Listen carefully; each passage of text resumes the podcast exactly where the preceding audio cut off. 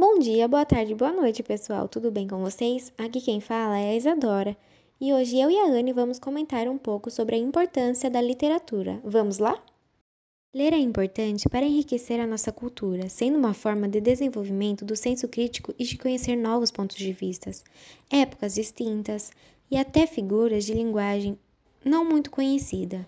Contudo, a maior parcela da sociedade não possui o hábito de ler, mostrando-se muitas vezes desinteressada, sendo altamente influenciada pela tecnologia.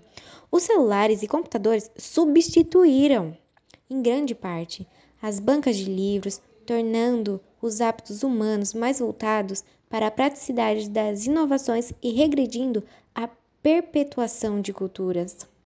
Segundo dados do Ibope Inteligência, apenas 50% da população brasileira tem o hábito de ler, e isso se torna cada vez mais comum, como na frase de Carlos Drummond de Andrade: A leitura é uma fonte inesgotável de prazer, mas, por incrível que pareça, a quase totalidade não sente essa sede.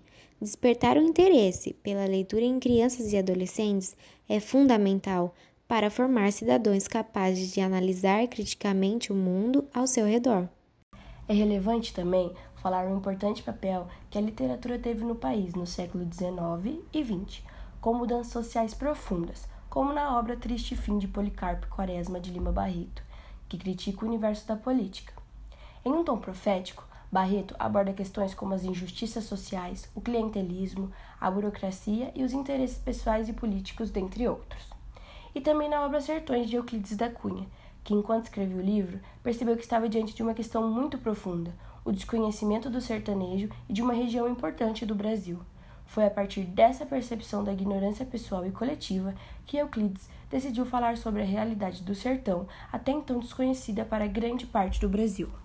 O hábito da leitura tem sido deixado de lado, e a tecnologia vem cada dia fazendo mais parte do cotidiano das pessoas, sejam elas crianças, adolescentes, jovens e idosos.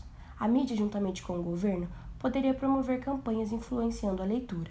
E as escolas e familiares devem estar sempre incentivando crianças e adolescentes para que se torne um hábito desde bem cedo. Enfim, esse foi nosso podcast. Obrigado pela atenção e até a próxima!